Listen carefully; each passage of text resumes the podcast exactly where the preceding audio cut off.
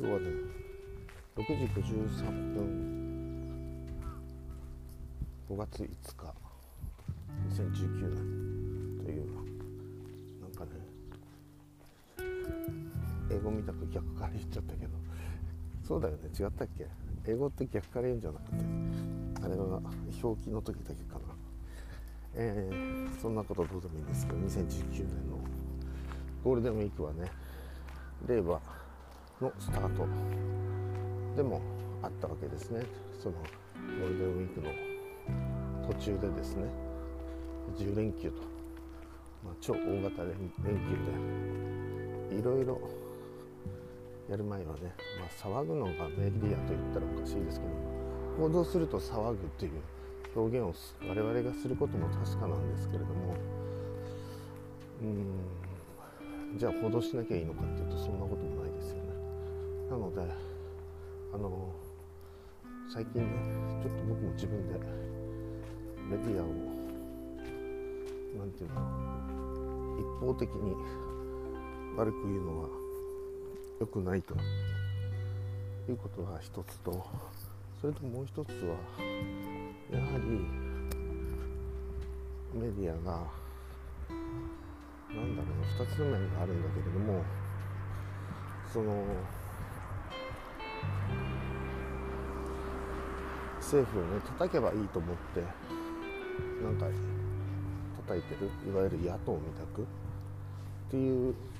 感じがする時もあるしそれからああかなり何て言うんだろう規制がかかったなっていうふうにあの例えばいろんな番組の司会者がねいろんなテレビ局の番組の司会者がパパパッとやめやめさせられるという、まあ、急に降板になるというか内定降板になるとか解説者とかね、うん、なんかやっぱり本当日本って自民党の一党独裁政権というのかまさに、うんうん、正しい民主主義というのか国民に力はないよねっていう。ことは本当にいろいろと感じましたね。そして僕は今このタイミングで言う必要はないんだろうけれどもあのまあ、天皇が変わりましたよね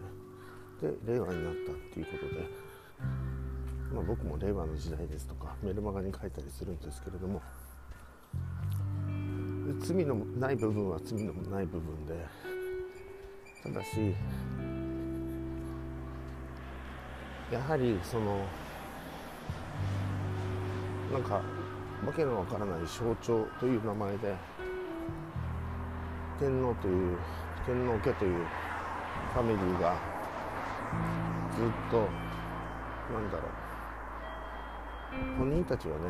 あのじゃあ天皇家を天皇家というか天皇制を廃止しろっていうと悲しいのかどうかはよく分かりませんけれども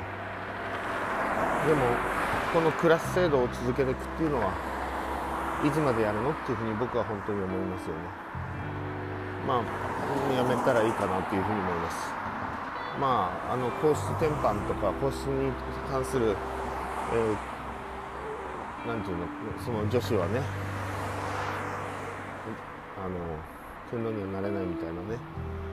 決まりはそういう細かい決まり細かいって言ったらここで変化かもしれないけど天皇になれるとかなれないとかそんなことは別にいいんですけどそれを取り沙汰しているいわゆる、まあ、ワイドショーというかねそんな感じの、えー、番組を見て思ったのは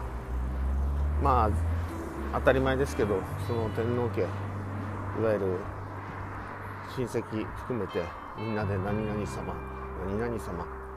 まあ子供を蔑視しろというわけじゃないけれども、ね、子供も誰も何々様ですよね。そこに生まれたというだけでね、うん、完全になんかこれって本当に本当の意味での身分制度ですよね。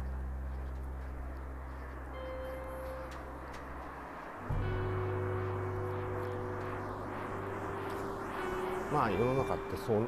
まだまだ21世紀ってそういう時代だな。やれやれという。あの個人的にはそういうこと。その今のその状態に対してね思うことはそのこと。であの、まあ、正しく見るためにはあまり感情を発火するというよりもじゃあどうしようっていうふうに冷静になった時にこの世の中がまあその身分制度をねどうのこうのというよりも前にもっと前にすることがあって僕がねとやかくそれに対してまあなんか公の場で言ったらいい変だけど公の場で言う必要はないんだけどでもそれに注力するよりも今の自分から始まるそのみんなの暮らしを良くしていくこと、うん、なんか本当にピロピラミッド型というか釣り鐘型というような。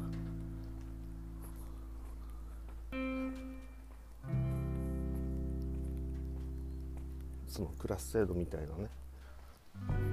のがなんか本当にフラット型というか文鎮型というのか。なんか本当にごくごくごく少数のその人たちだけがピューンと真ん中だけが伸びてるような本当にフラット化されたフラット化されたっていうとなんか上の人もみんな下になったような気がするんだけど単純に僕は格差社会、うん、無理にそのなんかピラミッド型をギューッと上につまみ上げたような形になったかなというふうになっていっているなという感覚を僕は受けます。そこが持ち上がればいいんですけどねそこがね。でもそこが持ち上がるのはおそらくは僕が思うにそこの人たちの問題僕の問題なんだなっていうふうにも感じています。だからそういうことをお伝えして今の世の中に文句を言っている時間よりも自分で何かをした方がはるかに簡単に自分の世界を変えられるということをお伝えしていきたいなそういうふうに思って、えー、活動を全ての活動をねしていますね。その人のパーソナルな問題っていうのが解決されて初めてそれがパーソナルからユニバーサルに変わっていく。